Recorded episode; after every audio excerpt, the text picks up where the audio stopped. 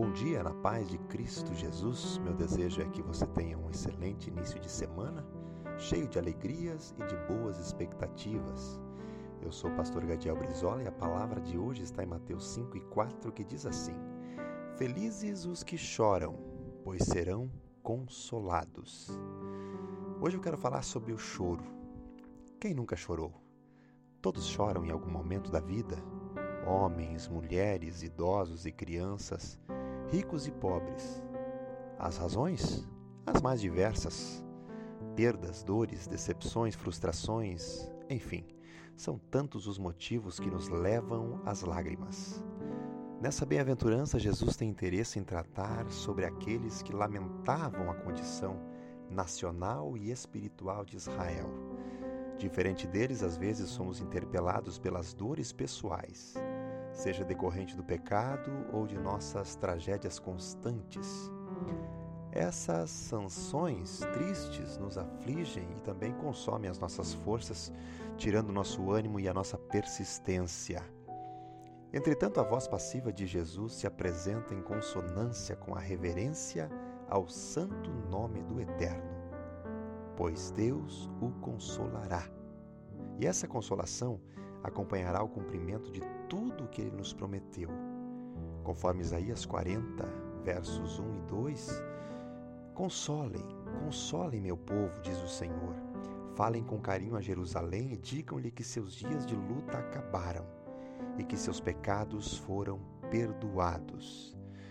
O propósito do Eterno é nos trazer consolação como resultado de sua misericórdia.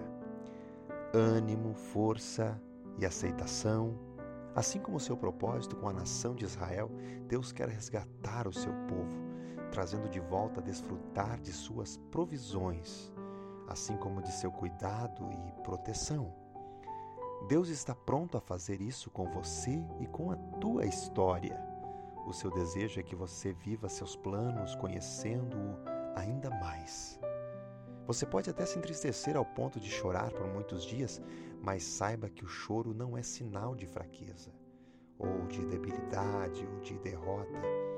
Jesus, ele mais uma vez surpreende-nos afirmando que o choro é o caminho para a felicidade. Em contrapartida, a falta de choro muitas vezes reflete altivez, autossuficiência, indiferença, dureza ou até frieza de coração. Não é à toa que é infeliz quem não chora, pois o choro faz parte de um coração sensível, interessado, comprometido. Para nossa alegria, Jesus não teve olhos secos. Jesus chorou diante dos irmãos, diante do povo e diante do Pai. Há esperança para os que choram. Lágrimas de arrependimento serão consoladas pelo perdão. Lágrimas de luto serão consoladas pela ressurreição. Lágrimas da adversidade serão consoladas pela maturidade e confiança.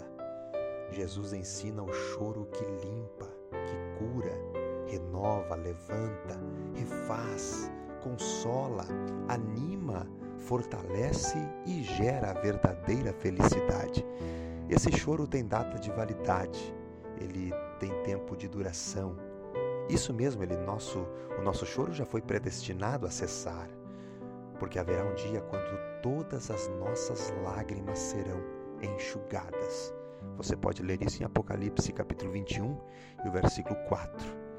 E os que choram no Senhor serão por completo consolados. Pai eterno, graças nós te damos por teu consolo, porque nos criaste para a comunhão contigo. Envia a tua luz diante de cada um de meus irmãos e irmãs nesse dia e que possamos desfrutar das maravilhosas bênçãos que tens preparado para cada um de nós. Pelos laços do Calvário, nós assim lhe pedimos. Amém. Que o seu dia seja abençoado.